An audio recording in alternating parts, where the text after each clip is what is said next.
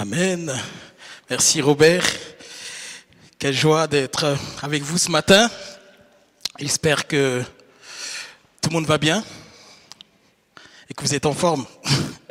Gloire à Dieu. Alors bonjour bien sûr aussi à ceux qui sont sur euh, Internet. Voilà, donc euh, on est toujours très heureux de pouvoir euh, se retrouver dans la présence de Dieu. En fait, c'est vraiment précieux. Et j'étais un peu encouragé ce matin aussi au niveau, au niveau des chants. Vous savez, euh, quand on, a la parole à apporter, on se demande toujours est-ce que c'est vraiment ce que Dieu euh, veut que, ce que vraiment ce que Dieu veut qu'on délivre comme message. Et les chants m'ont encouragé. Alors j'aimerais juste prier pour ce moment et Seigneur Dieu de grâce, te bénissons parce que tu es présent, tu es là et on veut te rendre toute la gloire, parce que tu es digne de louange d'adoration. Merci encore pour cette matinée, cette communion fraternelle, et merci surtout pour ta parole, qui est la vérité. Gloire à ton Saint-Nom Jésus? Amen. Alors, nous vivons vraiment une, époque particulière, donc euh, des temps particuliers dans notre nation de France, mais aussi euh, dans les nations du monde. Vous connaissez tous euh, le contexte actuel. Hein, je ne vais pas revenir dessus, la situation de pandémie. Mais heureusement, euh, ça semble en tout cas aller mieux ici en France, même s'il y a dans d'autres pays où il y a une tête, une flambée qui, qui est repartie. Mais merci Seigneur. On est là, on est présent et, vraiment je vous encourage à venir. On a vraiment la grâce de pouvoir être là ce matin, de pouvoir se retrouver en présentiel. Donc j'encourage toutes les personnes à venir, si c'est possible. Au point de vue euh, des instances nationales de notre beau pays de France, en fait, au niveau d'actualité, la guerre commence à faire rage euh, par rapport aux prochaines élections présidentielles. Donc là, on voit qu'il y a beaucoup de, de, candidats qui commencent à se placer. On a aussi vu au niveau de cette semaine la hausse des carburants, le réchauffement climatique. Et en fait, on voit comme il y a vraiment comme une agitation autour de nous. En fait, les choses sont floues et on ne sait pas toujours quoi faire.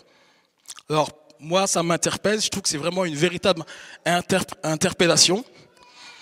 Et la question que je me suis posée, c'est comment, en tant qu'enfant de Dieu, vivons-nous les temps dans lesquels nous sommes? Comment, en tant qu'enfant de Dieu, vivons-nous les temps dans lesquels nous sommes? Nous sommes véritablement dans une guerre intérieure une guerre spirituelle où la difficulté, c'est vraiment de saisir le plan de Dieu et de nous approprier ses promesses afin que le royaume de Dieu soit de plus en plus manifeste dans nos vies et autour de nous. On est occupé par beaucoup de choses, mais je crois qu'il est vraiment essentiel de pouvoir recadrer nos vies et aussi valoriser notre temps en fait, aujourd'hui nous appartient, mais demain on ne sait pas. En fait, gaspiller de temps, c'est gaspiller notre vie. On doit donc apprendre à optimiser notre temps, c'est-à-dire à bien planifier, que ce soit à court terme, à moyen terme ou à long terme.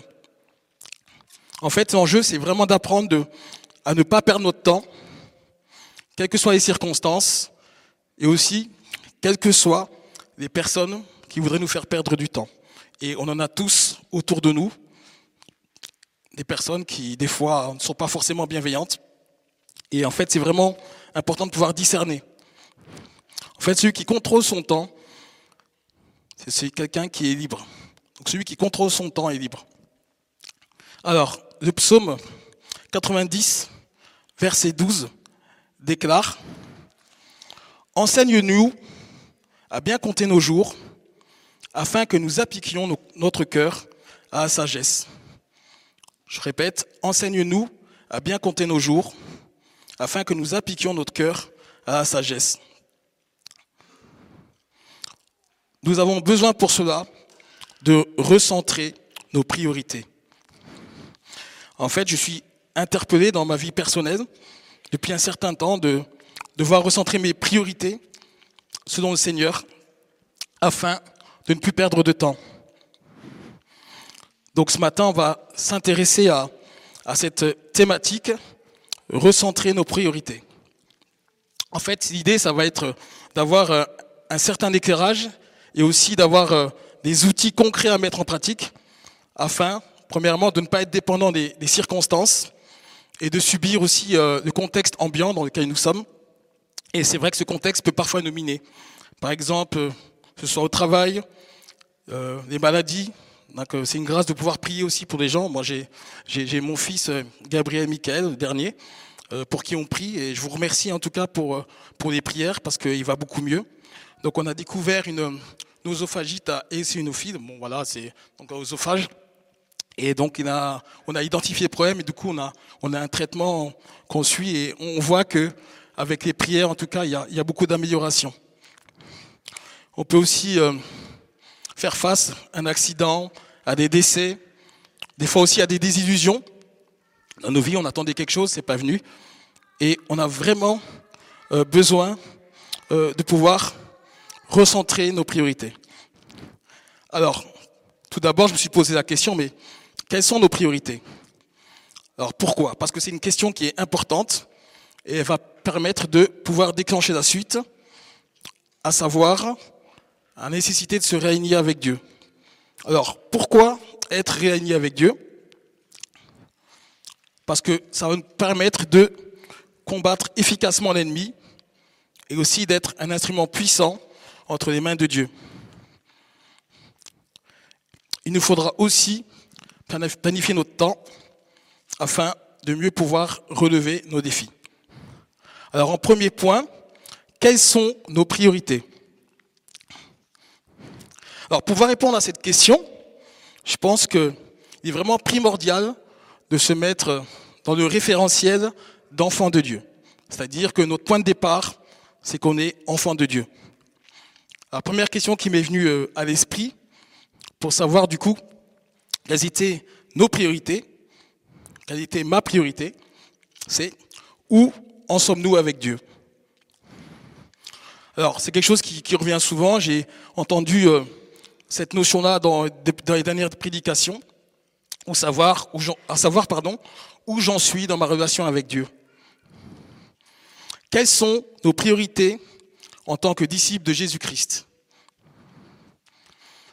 Quelles sont nos priorités en tant qu'Église? La semaine dernière, on, a parlé de, le fils a parlé un peu de la vision d'Église. Hein. Je ne reviens pas dessus, les cinq points et cinq axes. Donc ça nous donne déjà un éclairage. En fait, ce qu'il faut jamais oublier, c'est que dans tout ce que l'on fait, tout ce que l'on fait doit être à la gloire de Dieu. Pourquoi? Parce que nous sommes ambassadeurs de Christ.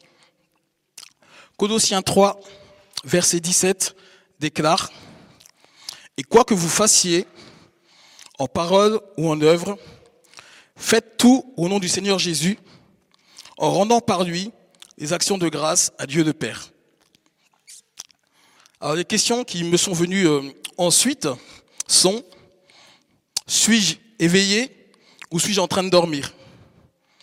Quelles sont mes préoccupations? Est-ce que je suis dans mon confort? Alors pour ma part, j'ai eu tendance à être dans mon petit confort et à parfois me laisser distraire ces derniers temps. En fait, on retombe vite dans notre routine et il faut vraiment être attentif à ne pas nous laisser distraire et, euh, et euh, focaliser sur les distractions du monde.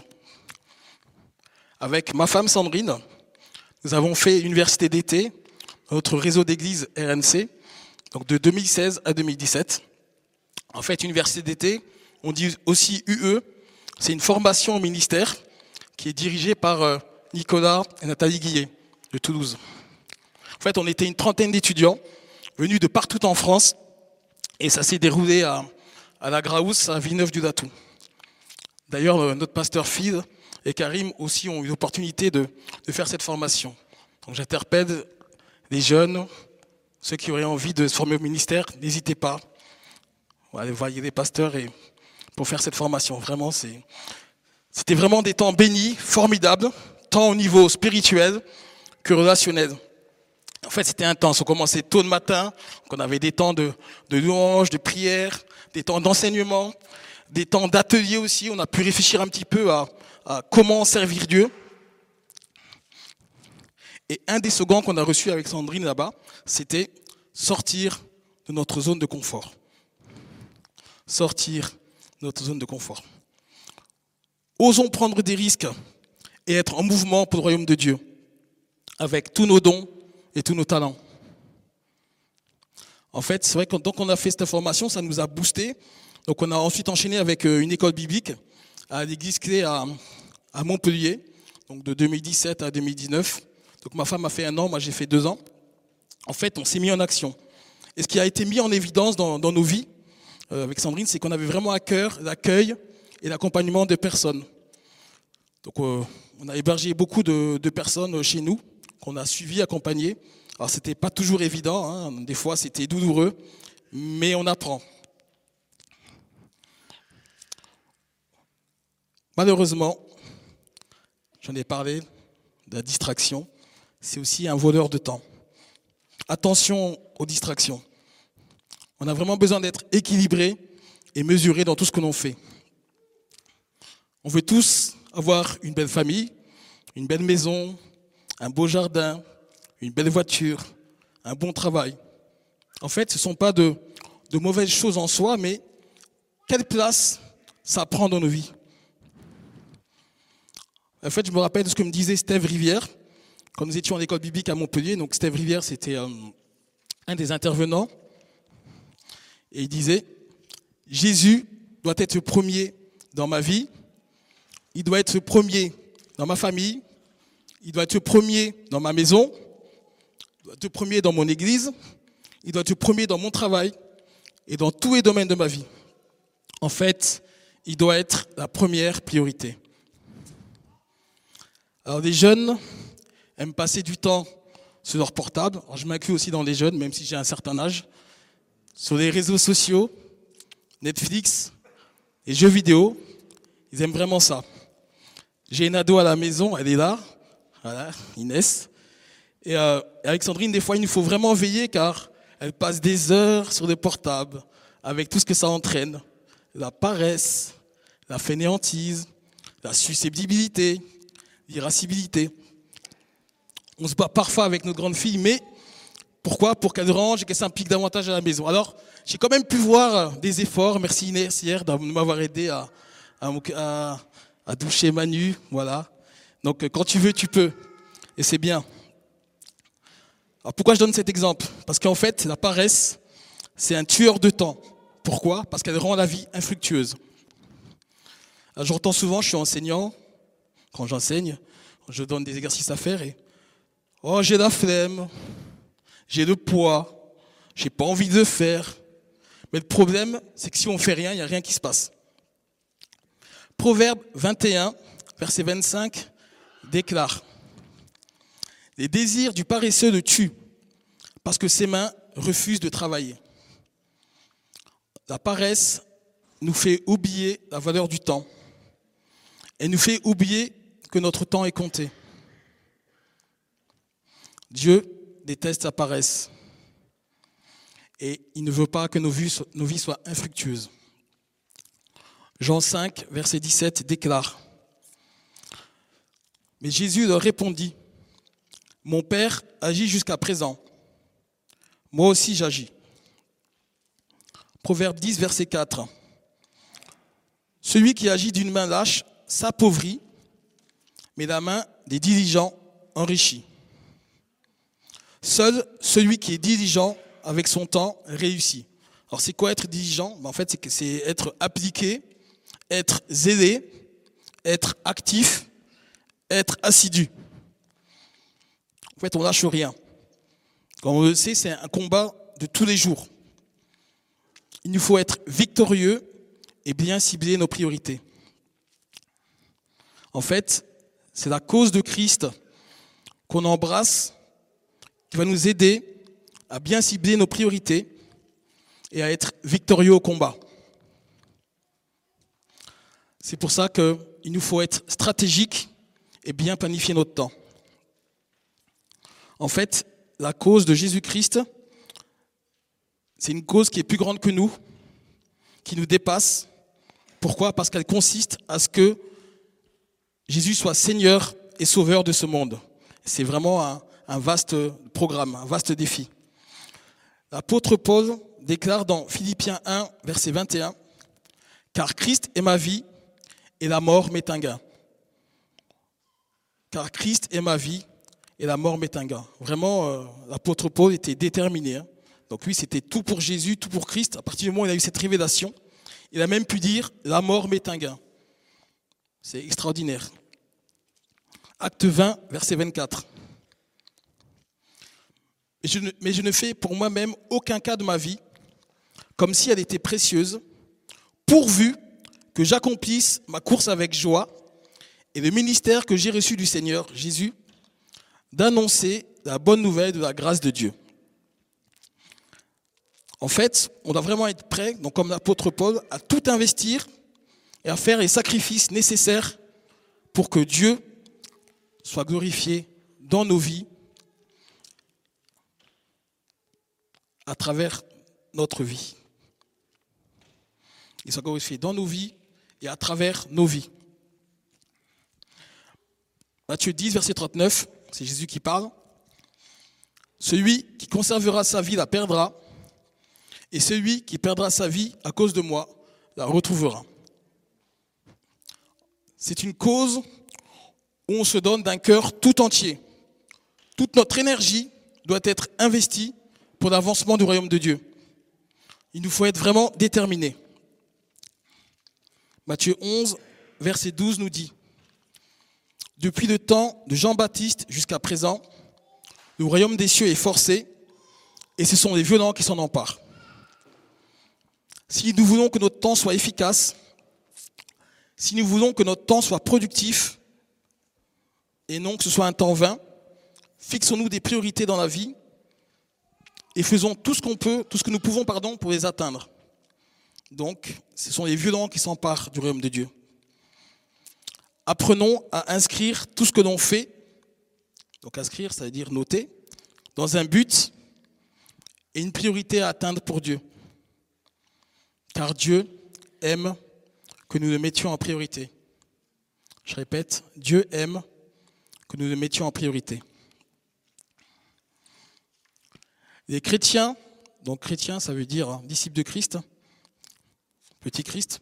Donc les chrétiens qui valorisent leur temps sont des chrétiens qui sont persévérants dans la, poursuite de leurs objectifs.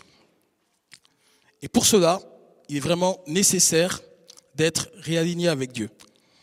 Alors c'est mon deuxième point, se réaligner avec Dieu. En fait, nous sommes dans les temps de la fin. Donc les temps de la fin ont commencé à partir du moment où Seigneur Jésus-Christ est mort et ressuscité, donc au temps des apôtres, mais aujourd'hui, on est plus proche de la fin qu'au temps des apôtres. Et en fait, nous avons vraiment l'obligation, le devoir de nous préparer à la venue du Seigneur. Matthieu 24, versets 3 à 14 déclare Il s'assit sur la montagne des Oliviers et les disciples vinrent en particulier lui faire cette question. Dis-nous quand cela arrivera-t-il et quel sera le signe de ton avènement et de la fin du monde Jésus leur répondit, Prenez garde que personne ne vous séduise, car plusieurs viendront sous mon nom, disant, C'est moi qui suis le Christ. Et ils séduiront beaucoup de gens. Vous entendrez parler de guerre et de bruit de guerre. Gardez-vous d'être troublés, car il faut que ces choses arrivent mais ce ne sera pas encore la fin. Une nation s'élèvera contre une nation et un royaume contre un royaume, et il y aura en divers lieux des famines et des tremblements de terre. Tout cela ne sera que le commencement des douleurs. Alors on vous livrera au tourment et on vous fera mourir. Et vous serez haïs de toutes les nations à cause de mon nom. Aussi, alors aussi plusieurs succomberont et ils se trahiront se haïront les uns les autres. Plusieurs faux prophètes s'élèveront et ils séduiront beaucoup de gens. Et parce que l'iniquité se sera accrue, la charité du plus grand nombre se refroidira. Mais celui qui persévérera jusqu'à la fin sera sauvé. Cette bonne nouvelle du royaume sera prêchée dans le monde entier pour servir de témoignage à toutes les nations. Alors viendra la fin. Alors, les disciples Jésus donc, viennent vers Jésus et lui posent euh, des questions, donc euh, par rapport au contexte hein, de, Matthieu 24. En fait, Jésus leur donne un certain nombre d'avertissements. Donc, il nous prévient, et c'est ça qui est bien, c'est comme on a la parole, on, les choses ont déjà été annoncées. Donc, c'est pour ça qu'il faut être vigilant. Donc, Jésus nous prévient, il donne des avertissements, et il leur annonce ce qui va arriver. Jésus nous exhorte à la persévérance et annonce aussi le témoignage universel rendu à l'évangile. En fait, si on regarde bien, si on est sensible, on peut vraiment ressentir qu'il y a comme une accélération dans le monde spirituel. L'ennemi est à l'œuvre, mais Dieu a préparé une grande moisson. Amen. Donc merci, euh, Michel, tu as parlé de Luc 10, 2. Donc c'est dans, dans, dans, dans, la prédication. La moisson est grande, mais il y a peu d'ouvriers. Priez donc le maître de la moisson d'envoyer les ouvriers dans, sa dans la moisson. Nous devons prier pour que, donc continuer à prier, puisque effectivement on a déjà vu un exaucement de prière, mais ce n'est pas fini. nous devons prier que le maître de la moisson envoie des ouvriers dans sa moisson. Il est temps de nous lever et de nous réaligner avec Dieu afin de pouvoir accomplir notre destinée. Persévérons dans la foi. Comment? En veillant et en priant. Le Seigneur Jésus dit dans Matthieu 26, verset 41, Veillez et priez afin que vous ne tombiez pas dans la tentation. L'esprit est bien disposé, mais la chair est faible. En fait, il y a une discipline à acquérir et on doit tous progresser dans ce domaine. Moi, le premier. Pendant que nous passons du temps avec Dieu et que nous méditons sa parole, il éclaire notre pensée par l'intermédiaire du Saint-Esprit pour que nous puissions comprendre de mieux en mieux, pour que nous puissions avoir des révélations. Et ces révélations vont vraiment venir éclairer nos vies. Habacuc 2, versets 1 à 3 déclare J'étais à mon poste et je me tenais sur la tour. Je veillais pour voir ce que l'Éternel me dirait et ce que je répliquerais après ma plainte.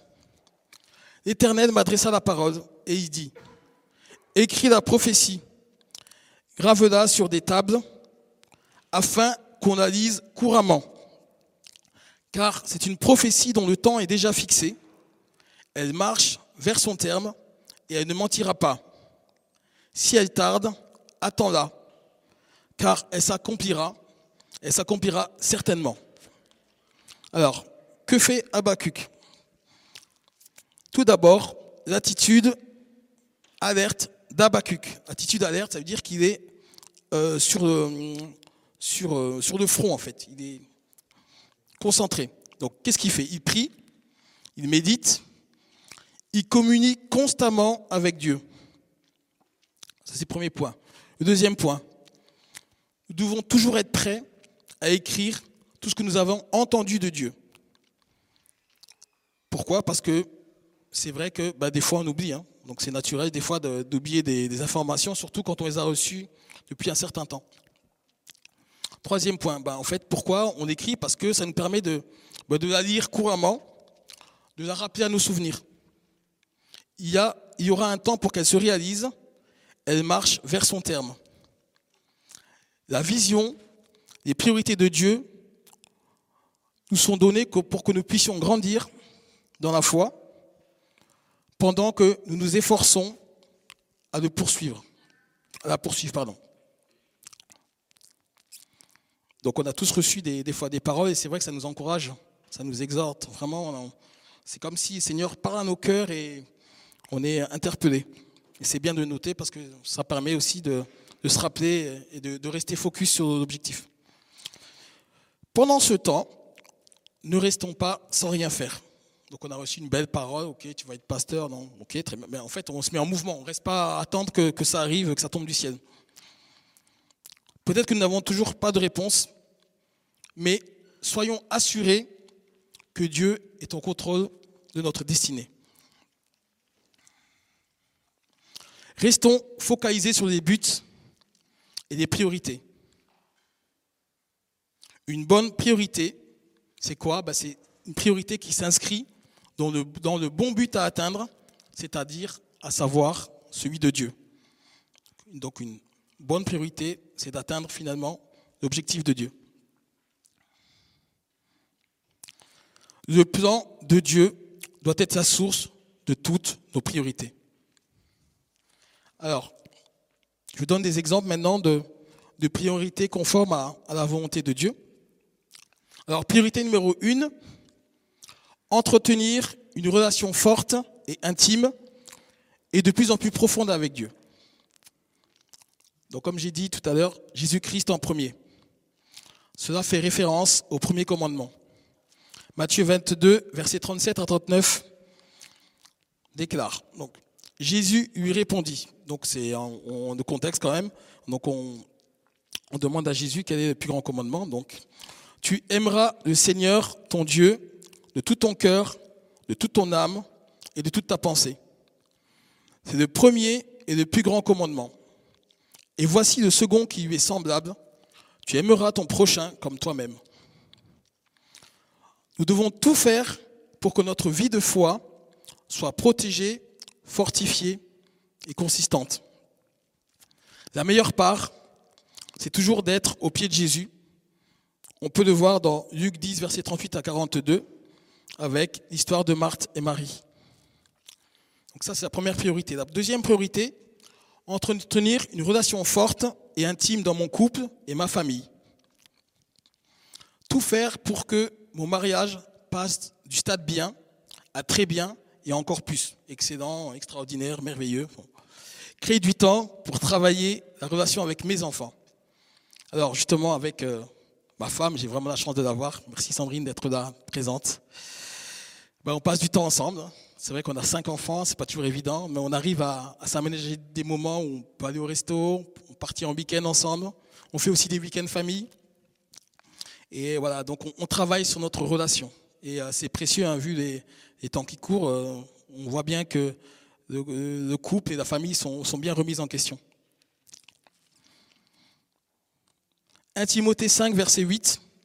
Si quelqu'un n'a pas soin des siens, et principalement de ceux de sa famille, il a renié la foi et il est pire qu'un infidèle. Voilà, donc nous, dans un temps aussi où on a été responsable de jeunes, on a, on a arrêté, ça fait, euh, ça fait deux ans, et puis c'est vrai qu'on s'occupe aussi de, nous, de, la famille. Priorité numéro 3, les activités d'église et mon travail. En fait, c'est vraiment une question de valeur de cœur. Est-il plus important de travailler pour mon patron, un devoir, que de travailler pour Dieu en m'occupant des affaires de mon père? En fait, je suis responsable de travailler pour mon patron, donc c'est un devoir, mais je suis aussi responsable de travailler pour Dieu, c'est un acte de foi. Mais dans les deux cas, il faut faire du mieux possible, car il est écrit, tout ce que vous faites, faites-le pour le Seigneur et non pour des hommes. Romains 4, versets 4 à 5 nous dit, Or, à celui qui fait une œuvre, le salaire est imputé, non comme une grâce, mais comme une chose due. Et à celui qui ne fait point d'œuvre, mais qui croit en celui qui justifie l'impie, sa foi lui est imputée à justice. David, le roi David, même s'il était roi, il avait de nombreuses activités politiques, économiques, militaires, sociales, judiciaires. Il avait vraiment une passion pour la maison de Dieu. Dans Psaume 84, verset 10, il est dit, donc il déclare, Mieux vaut un jour dans tes parvis que mille ailleurs. Je préfère me tenir sur le seuil de la maison de mon Dieu plutôt que d'habiter sous les tentes de la méchanceté. On ne peut pas aimer Dieu de tout son cœur et ne pas aimer sa maison et ses enfants. On ne peut pas dire j'aime Dieu que je ne vois pas et j'aime pas mon frère ou ma soeur. Priorité numéro 4, la vie sociale. En tant qu'être relationnel, parce qu'on a été créé à l'image de Dieu et que Dieu est un Dieu relationnel. Donc il est vraiment important d'entretenir des relations les uns avec les autres et de s'accueillir réciproquement, d'exercer l'hospitalité. Donc c'est vraiment une grâce hein, de pouvoir venir à l'église parce que c'est quand même l'endroit, je pense, pendant ce contexte où on a pu euh, euh, justement avoir euh, la communion fraternelle. La vie d'un disciple de Jésus est une vie qui progresse au rythme de relations. Parce que justement, on a tous une destinée à accomplir, mais cette destinée, on ne peut pas l'accomplir seul. On a besoin aussi des uns et des autres. Et il est vraiment important de développer des amitiés. Alors, notre slogan, dans notre groupe de maison, c'est vrai qu'il est un peu en stand-by, mais c'était accueillir plus pour bénir plus. Romains 15, verset 7, donc c'était aussi euh, le verset. Accueillez-vous donc les uns les autres comme Christ vous a accueillis pour la gloire de Dieu. Amen. Priorité numéro 5. Alors, cette, priorité numéro 5 me concernait, je précise bien, avant euh, confinement, pandémie, parce que j'y allais régulièrement, c'était les activités physiques. Cela est très important si nous voulons être efficaces et surtout si nous voulons protéger et cultiver notre énergie. On sait bien les vertus euh, de l'activité physique, ça contribue à notre santé, ça contribue aussi à réduire le stress, la dépression, et ça fortifie aussi l'estime de soi. Priorité numéro 6, loisirs et repos. Savoir trouver du temps pour soi et se reposer est important pour se ressourcer, même si ce n'est pas la première des priorités. Alors je passe une petite dédicace à maman Christine qui n'est pas là, qu'elle puisse bien se reposer. Psaume 127, verset 2. En vain, vous levez-vous matin, vous couchez-vous tard, et mangez-vous le pain de douleur. Il en donne autant à ses bien-aimés pendant leur sommeil. Et on voit bien que quand Dieu a créé aussi euh, le ciel, la terre, l'univers, il s'est reposé. Alors si Dieu lui-même n'a pas besoin de se reposer, se reposer, c'est vraiment un exemple pour nous aussi de pouvoir nous reposer. Alors je passe au point suivant maintenant, c'est planifier notre temps afin de relever nos défis. On a tous des défis, hein. on est tous confrontés à des situations et euh, on a vraiment besoin de planifier notre temps. Alors, lors des dernières prédications, donc il y a eu des thèmes de l'intimité, de la vision, de l'importance aussi, j'ai entendu, de lire et de méditer la parole de Dieu. En fait, c'est vrai, c'est pas facile tous les jours, on le sait bien. Et c'est pour ça qu'on a besoin d'être déterminé et organisé afin de pouvoir recentrer nos priorités. Je vous garantis, famille, cinq enfants, si on n'est pas organisé avec Sandrine, franchement, c'est la catastrophe.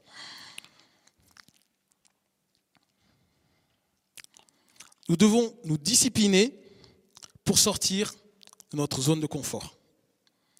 Comment En planifiant notre vie en fonction des promesses de Dieu que l'on a reçues, de la vision qu'il nous donne, de nos priorités et de nos objectifs. Pour être pratique, il peut être intéressant de produire un planning intentionnel, structuré, équilibré, et de nous soumettre autant que possible, parce que bon, il peut y avoir des fois aussi des, changements, il hein, faut être flexible. Il faut se soumettre autant que possible à ce qu'on a planifié. Alors pour bien planifier notre temps, il est prouvé, hein, donc euh, ce sont les études qui disent ça, qu'il faut planifier son temps à 60% et laisser 20% de spontanéité et 20% d'imprévu. Donc à ce sujet-là, euh, à la fin du, du culte, j'ai préparé euh, des petites fiches que vous pourrez récupérer, euh, qui sont des outils pratiques un petit peu pour, euh, pour planifier un petit peu les choses. Alors, un exemple de planification. Donc, j'ai pris mon exemple évidemment. Alors, le premier point, c'est commandement et promesses dans la parole. Qu'avons-nous reçu comme promesse? Sur quel verset et sur quel passage nous appuyons-nous? Un des versets que j'ai reçus, moi, c'était Matthieu 6, verset 33. Cherchez premièrement le royaume et la justice de Dieu, et toutes ces choses vous seront données par-dessus. Autre verset, Galates, ça c'est un verset qui m'a beaucoup qui me travaille beaucoup, ça fait un moment, hein, mais Galates 2, verset 20. J'ai été crucifié avec Christ. Et si je vis, ce n'est plus moi qui vis, c'est Christ qui vit en moi. Si je vis maintenant dans la chair, je vis dans la foi au Fils de Dieu qui m'a aimé et qui s'est livré lui-même pour moi. Deuxième point, les promesses, l'appel, la vision et les prophéties. Donc les rémas de Dieu, donc les rémas, c'est des révélations et que, les révélations qu'on a de la parole soient conformes justement à cette parole, donc la parole de Logos. Donc pour moi, donc que je, puisse être une source de bénédiction et un instrument entre les mains de Dieu pour accompagner, exhorter et encourager les personnes que Dieu met sur mon chemin. Troisième point, mes buts principaux dans ma vie. Servir et être un instrument efficace et productif entre les mains de Dieu. Veiller à ce que moi et ma famille, nous servions le Seigneur. Accueillir et accompagner les personnes pour la gloire de Dieu. Encourager, exhorter et être une bénédiction pour les autres. Alors, quelle est cette stratégie générale pour le faire? Bah, Premièrement, bah, c'est déjà de nouer des relations avec les personnes, que ce soit à l'église ou en dehors de l'église, le voisinage, enfin, tous ceux que Dieu met sur notre route. Accueillir, échanger, partager et prier si besoin. L'implication aussi dans, la vie de l'église locale, donc euh, ici euh, au CCR, mais aussi dans le réseau. Hein. Donc on appartient à une famille d'église. Et tout ça, bien sûr, en soumission avec les autorités et en étant redevable. Former, enseigner et élever des personnes afin qu'ils soient acteurs avec Christ de leur destinée. Et c'est aussi quelque chose qu'on a reçu, Alexandrine, un travail de relation d'aide pour aider à la restauration pardon, et à la guérison. Ah, après là, on est en cours de formation, évidemment. Alors, quelles sont les échéances? Alors, à court terme, sur 3-4 ans, donc ça a déjà commencé, donc contribuer au développement et à l'agrandissement du groupe de maison. Bon, je vous l'ai dit que c'est en ce moment en stand-by, mais bon, on y pense toujours contribuer à la consolidation, la maturité et la croissance de l'Église locale, développer des relations stratégiques afin d'impacter mon cercle d'influence. Parce que des fois, le Seigneur met des personnes sur notre route et ce n'est pas pour rien. C'est stratégique. Il y a un plan de Dieu derrière. À long et moyen terme, donc ça c'est à expliciter, hein, bien sûr. Voilà, donc chacun le fera pour lui.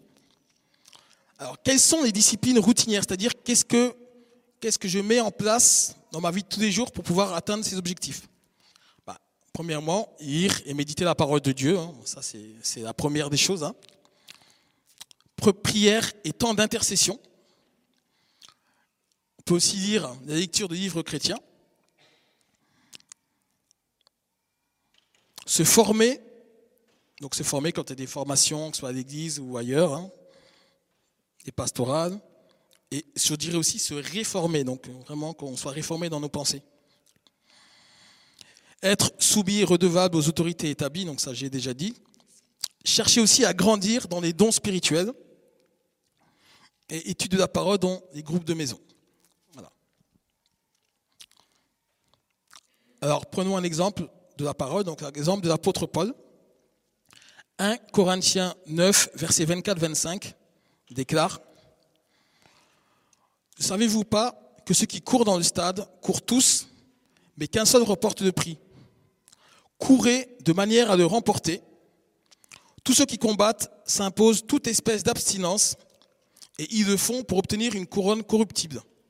Mais nous, faisons-le pour une couronne incorruptible. Un magnifique passage où l'apôtre Paul nous exhorte vraiment à courir pour remporter le prix. Nous devons être prêts à tous les efforts, sachant que c'est pour une gloire éternelle que nous courons, une couronne incorruptible. Donc ça, c'est vraiment, c'était vraiment la motivation de, euh, de Paul et qui vraiment veut transmettre. C'est aux Corinthiens, mais c'est pour nous aussi aujourd'hui, évidemment. Philippiens 3, versets 12 à 14. Ce n'est pas que j'ai déjà remporté de prix ou que j'ai atteint la perfection, mais je cours pour tâcher de le saisir, puisque moi aussi j'ai été saisi par Jésus-Christ. Frère, je ne pense pas l'avoir saisi, mais je fais une chose, oubliant ce qui est en arrière et me portant vers ce qui est en avant, je cours vers le but pour remporter le prix de la vocation céleste de Dieu en Jésus-Christ. Pour réaliser ce que Dieu a prévu pour notre vie, nous avons besoin d'être déterminés et en feu pour Jésus. Nous devons définir des priorités, concentrer notre attention sur les objectifs, ensuite élaborer des stratégies, planifier et travailler jusqu'à la réalisation et la concrétisation de ces objectifs. Atteindre ces objectifs exigera de nous une préparation, une concentration et une dépendance totale au Saint-Esprit.